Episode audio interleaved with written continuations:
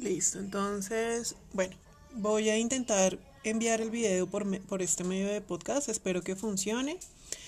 Bueno, de acuerdo a lo que habíamos conversado, el día de hoy iniciamos un nuevo módulo que es el de factores de riesgo para sospechar posibles situaciones de violencia sexual, estándares para la atención en salud a personas víctimas de violencia sexual. Entonces, bueno, como les comentaba primero en el aula virtual, la idea es que encontraron y eh, pues trabajaron antes de escuchar este podcast mm, distintos materiales que les dejé en el aula virtual. Entonces allí pudieron encontrar, por ejemplo, el video de Adriana Milanés sobre romper el silencio, el video de cómo sobrevivir y prevenir el abuso sexual infantil y dos artículos muy corticos que encontré, pero también muy completos, sobre factores de riesgo y factores protectores en el abuso sexual infantil. Entonces, para complementar un poco lo que estaba en estos, em, en estos textos, ahora voy a continuar hablándoles un poco sobre el tema.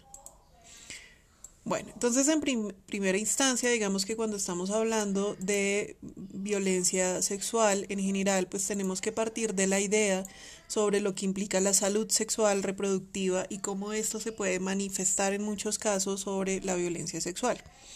Partimos de la idea entonces de que las sociedades en general cuentan con diferentes maneras, formas, manifestaciones, patrones que regulan, aceptan y rechazan a sí mismos ciertas prácticas y comportamientos en general de las personas. ¿sí? digamos que es parte de las prácticas sociales y las prácticas culturales. Ahora, ¿Qué es lo que sucede con esto? Pues que también eso implicará que en cada sociedad pues se van a determinar cuáles son esos patrones apropiados y cuáles son los que se deben rechazar. Es por eso que, como les comenté en alguna de las sesiones la vez pasada, les señalaba que eh, hay sociedades, por ejemplo, donde todavía se encuentra el matrimonio infantil, lamentablemente. Ahora, ¿qué es lo que ha sucedido también en temas como lo que es la violencia sexual y lo que es la salud sexual y reproductiva, pues que a nivel mundial, a partir de los derechos humanos, y como hemos visto también los, la Convención de los Derechos de los Niños, pues se han establecido unas prácticas que a nivel mm, mundial pues se consideran inapropiadas. Entonces, Digamos que cada cultura va a tener unas valoraciones particulares sobre ideologías, creencias y patrones que van a orientar el actuar de las personas, como les mencionaba en términos de lo que es un comportamiento apropiado o un comportamiento inapropiado. Entonces, en relación con eso, las manifestaciones de la violencia, pues a veces sucede que ocurren tan frecuentemente que empiezan a pasar como si fueran fenómenos normales, es decir, se empiezan a normalizar, a tolerar, a aceptar. En muchos casos, asimismo, pues se promueven como un medio para ejercer control o para resolver conflictos. Entonces, fíjense que allí, digamos que la violencia sexual en general es más compleja que el simple acto como tal, sino que tiene además vinculado generalmente una, un ejercicio de control sobre alguien que está vulnerable y que, pues que... Eh, como violencia y como todo acto de violencia, pues lo que hace es pisotear el derecho del otro. En ese sentido, eh, de acuerdo a las creencias que se puedan tener, o las prácticas familiares, por ejemplo, culturales e incluso religiosas, puede suceder que estas prácticas violentas se conviertan en formas de reproducción y validación social, es decir, que se vuelvan ejercicios de violencia comunes que se reproducen y se validan. Es por eso, por ejemplo, que a veces uno encuentra hogares en donde por decir algo, la niña o el niño o el adolescente fueron víctimas de, por ejemplo, su padrastro y la esposa, o sea, la mamá del menor o la menor, sí conocían del hecho pero nunca denunció. O conocían del hecho y no solo no denunció, sino que apoyaba o eh, culpaba a la niña o el niño. Uno escucha muchas historias y ve muchos casos en donde por ejemplo, hay mamás que están celosas de sus niñas como si fueran una mujer que está seduciendo a su esposo. Pero bueno, eso lo miraremos después. Entonces, en ese panorama, digamos que el fenómeno de la violencia sexual se ve influenciado, lo repito, y promovido por creencias y prácticas que legitiman el control masculino sobre la sexualidad y el cuerpo de las otras personas. O sea, fíjense que aquí cuando estamos hablando de violencia sexual, es clave que podamos entender que estamos hablando sobre la creencia en cuanto al cuerpo del otro. La corporeidad del otro es muy importante en este sentido y asimismo pues se va a construir la idea de sexualidad. Por ejemplo, uno encuentra también dentro de todo lo que les estoy mencionando expresiones populares como pues que existen las obligaciones conyugales o que está el impulso sexual incontrolable de los hombres, que pues finalmente ese tipo de expresiones lo que hacen es mostrar o visibilizar un cuerpo de mujer o de niñas o niños y adolescentes que son como si fueran un objeto, un objeto para poseer y para satisfacer a otros. Y allí es donde se caracteriza entonces la violencia hacia niños, niños y adolescentes y la violencia de género. Mm, sin ser excluyentes, por supuesto. Y en ese sentido, también les mencionaba, pues la sexualidad masculina generalmente, o bueno, muchas veces, es un centro de ejercicio de control. O sea, no es que realmente los hombres tengan un impulso sexual incontrolable, para nada. O sea, ni siquiera los animales lo tienen, sino que, o sea, los animales no humanos, sino que es un ejercicio de control. Es un ejercicio de poder e inequidad entre géneros, o entre generaciones o entre etnias o entre clases sociales. Por ejemplo, recuerden el caso que se denunció hace poco tiempo sobre la violación hacia niñas indígenas, pues ese es un ejercicio de control y de poder sobre una etnia particular. O también el caso de Zamboní.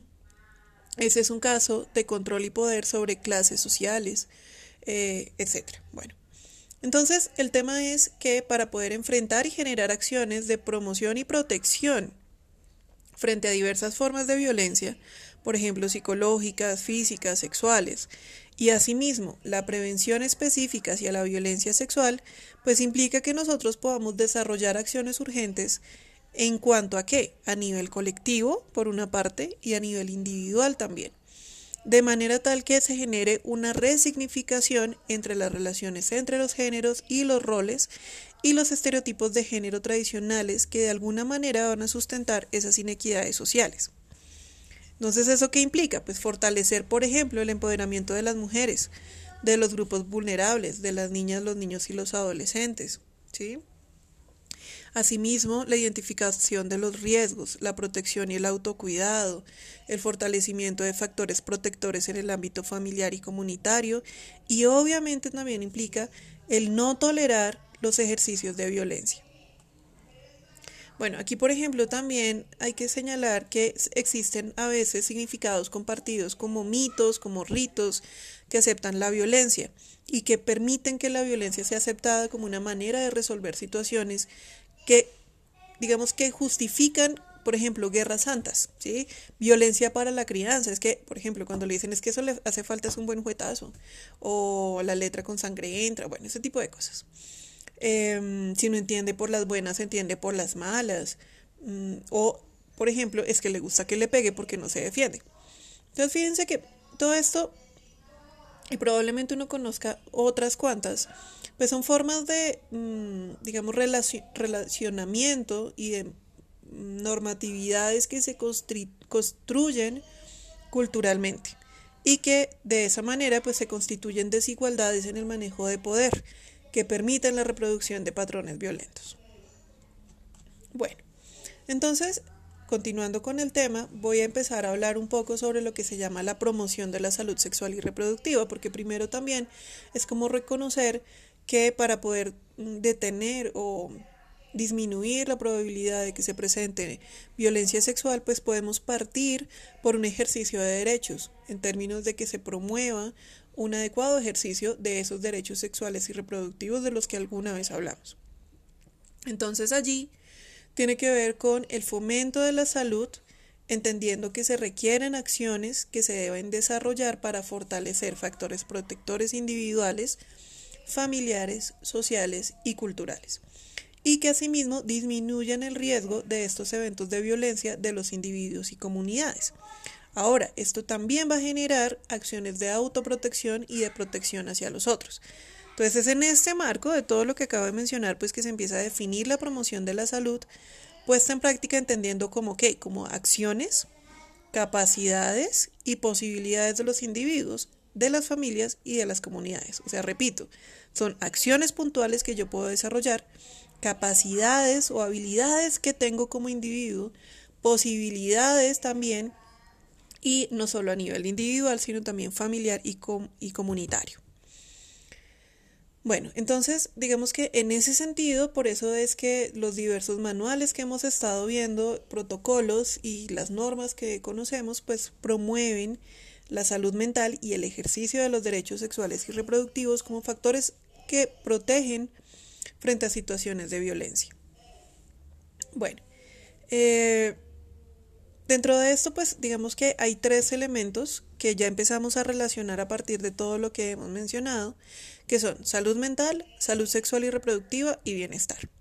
Entonces, en salud mental, que atañe directamente a nuestro tema del diplomado, entonces tiene que ver con que entendemos que pues el estado de bienestar psicológico con el que puede contar un individuo depende también o se relaciona con sus propias aptitudes, por ejemplo, con las habilidades para afrontar las presiones normales de la vida, que también permiten que se desempeñe de una manera sana en sus diferentes áreas de funcionamiento, pero que además implican un deber social para fomentar esas capacidades, como lo vimos incluso sobre justicia social. Por otro lado, está la salud sexual y reproductiva, pues que tiene que ver con un estado general de bienestar físico, mental y social, y no simplemente la ausencia de enfermedad, que permiten pues una adecuada sexualidad y reproducción. Y aquí digamos que también se suma lo que hemos visto en clase sobre la libre elección en cuanto a la identidad y orientación sexual. Y por otro lado, pues están los derechos humanos, bienestar, autonomía y habilidades que promueven la protección sobre la violencia sexual. Entonces, digamos que todo lo que les estoy mencionando implica una mirada de la integralidad, ¿sí? Entonces, por eso es que se habla de una atención integral de la salud mental y la salud sexual porque pues estos elementos me van a dar estados de bienestar que cuando se fortalecen pues favorecen la calidad de vida y el ejercicio de derechos de las personas y de las comunidades. Mm, bueno, entonces esto quiere decir que como en términos, por ejemplo, ya de los actores como somos los psicólogos o los profesionales de la salud, por ejemplo, los psiquiatras o otros actores como la policía, por ejemplo, pues digamos que tenemos esta obligación de generar condiciones que promueven la salud mental de lo individuo y de la comunidad, de forma que puedan tener o desarrollar o mejorar su capacidad para resolver situaciones difíciles. Asimismo, que puedan adaptarse a nuevas condiciones y desarrollar mecanismos para superar las adversidades. Y todo eso es necesario para garantizar las condiciones que permitan tener un ejercicio efectivo y real de los derechos sexuales y reproductivos de las personas. Eh, de manera que puedan asimismo contar con condiciones para ejercer sus, sus derechos con autonomía, bienestar, sin riesgos para la salud, entre otros. Bueno, entonces aquí entonces, por ejemplo, mm, se pueden generar acciones en conjunto que se ligan a la calidad de vida tanto a la dimensión individual como social de las personas, que pues básicamente promoverían comportamientos protectores para minimizar riesgos de ser víctimas de violencia sexual. Estos eh, comportamientos protectores tienen cuatro bases en común. Primero, el conocimiento y reconocimiento y exigibilidad de los derechos humanos, sexuales y reproductivos. Repito, conocimiento, o sea, primero tengo que conocerlos, si no los conozco, pues no, no puedo avanzar. Reconocimiento de su importancia y finalmente la exigibilidad, o sea, yo exijo estos derechos. Ahora, esto pues va a llevar a que sean garantes de una atmósfera de seguridad y libertad, que empodera a los individuos y comunidades al concederles reconocimiento como seres humanos basados en el respeto y en el trato digno. Segundo punto, pues que el fortalecimiento de la autonomía como eje de desarrollo de los seres humanos, bajo la cual se toman decisiones y se construyen posibilidades de acción. Tercero, la posibilidad de construir estrategias para afrontar y resolver situaciones de la vida a partir de la evaluación de recursos que son a nivel eh, individual, familiar, comunitario, social e institucional. Y finalmente, aporte a la disminución de inequidades, por ejemplo, de género o de etnias o de eh, generacional, reconociendo y valorando la diversidad de los seres humanos y la tolerancia. Bueno, nosotros encontramos diversos, diversos modelos de, de prevención y promoción. Uno de los que yo conozco tiene tres niveles de acción que se interrelacionan entre sí de forma que se puedan promover, eh, bueno, se pueda promover la salud. Esos tres niveles pues son a nivel comunitario, interaccional e individual. A nivel comunitario implica que nosotros, bueno, me refiero psicólogos y también incluyo allí, por ejemplo, a la policía, pues es importante que tengamos claro que desde la perspectiva grupal y comunitaria es necesario encaminar acciones que generen protección y seguridad. Fíjense que aquí, por ejemplo, yo les decía la sesión anterior que no es suficiente con el poder generar, mm, por ejemplo, información. Entonces una campaña con un video, por ejemplo, no es suficiente, sino que lo que necesitamos es generar acciones puntuales. Y en este caso que generen protección y seguridad. Asimismo, estas acciones pues deben proporcionar validación comunitaria, apoyo social, modelos de roles positivos para el desarrollo y mantenimiento de comunidades saludables. El segundo nivel es interaccional. Entonces, básicamente es partir desde la perspectiva de la interacción. Entonces es, digamos que llevar a las personas a que fortalezcan la capacidad para afrontar el mundo social a través de las destrezas de participación, tolerancia a la diversidad y responsabilidad mutua. Y el tercer nivel es el individual. Entonces, pues es claro que cada persona debe fortalecer la capacidad para afrontar su vida, sentimientos, pensamientos, entre otros. Y todos estos niveles se relacionan. Bueno, entonces específicamente frente, a la violencia sexual, pues exigen unos elementos importantes que vamos a considerar factores protectores, en sentido de que se promueve la salud mental, se promueve el ejercicio de los derechos sexuales y reproductivos, se fundamenta en la identificación de situaciones deseables para el beneficio de las personas y en consecuencia pues se mejora la calidad de vida con las máximas posibilidades, es decir, se busca el fortalecimiento de factores protectores identificados a nivel individual, familiar, social y cultural para protegerse y proteger a otros de situaciones de violencia. Entonces, por ejemplo, a nivel individual, lo primero que yo necesito promover de manera que se vuelva un factor protector, pues es a nivel individual los conocimientos de los derechos humanos, sexuales y reproductivos. Entonces, si por ejemplo los niños, niñas y adolescentes no conocen cuáles son sus derechos, pues puede llegar cualquier persona y decirles que el hacer algún acto indebido para ellos es correcto. Y los niños al no tener el conocimiento pues van a permitirlo, ¿sí? Bueno, segundo, el desarrollo de habilidades sociales que incluyen principalmente la comunicación. Eso ya lo estábamos mencionando la vez pasada. Porque en la medida en que los niños, niñas y adolescentes aprenden a comunicarse, pues asimismo van a poder buscar ayuda, van a poder comunicar cuando algo no esté funcionando bien eh, y van a poder eh, hacer frente a la situación de una manera sana. También asertividad y resolución de conflictos. Bueno, por otro lado está el reconocimiento y expresión de emociones y sentimientos, porque claramente mm, muchas veces los niños al sentirse vulnerados, los niños o las niñas y los adolescentes, y no reconocen sus propias emociones, lo que hacen es guardar estas reacciones, no expresarlas, quedarse en silencio y ser reactivos de otra manera. Entonces, Digamos que un primer elemento allí es que el niño y la niña y el adolescente reconozcan sus emociones y sentimientos y las puedan expresar de manera que puedan ser oportunos al comunicar lo que les está sucediendo. También está el tema del reconocimiento del cuerpo, especialmente lo que tiene que ver con la parte pública y la parte privada. Eso lo suelen educar en los colegios, pero también en el hogar es importante dejarlo claro. Mm, puesto que los niños deben saber, niños, niñas y adolescentes deben tener muy claro cuál es su cuáles son sus partes privadas para que nadie pueda ni siquiera mirar, hablar, tocar, etc. Y finalmente, pues está también a nivel individual el promover una visión positiva de sí mismo, lo que llaman autoestima, autoconcepto y autoimagen. Porque muchas veces sucede que niños, niñas o adolescentes que tienen una autoestima baja o un, autoconcepto o una autoimagen negativa, pues permiten que otros eh, terminen abusando por esta mala visión de sí mismos. Y autodeterminación, lo cual va a llevar al autocuidado. Entonces, eso en cuanto a factores protectores individuales que es clave poder trabajar para promover. Y bueno, en el caso de los psicólogos tenemos claro cómo entrenar ese tipo de habilidades.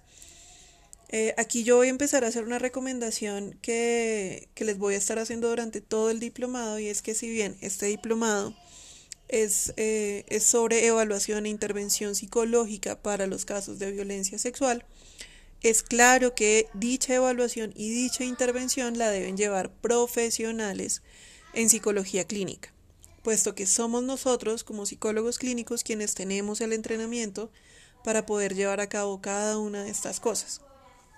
Bueno, ahora, a nivel familiar, también es importante, mm, digamos, fomentar varios elementos que voy a mencionar como factores protectores.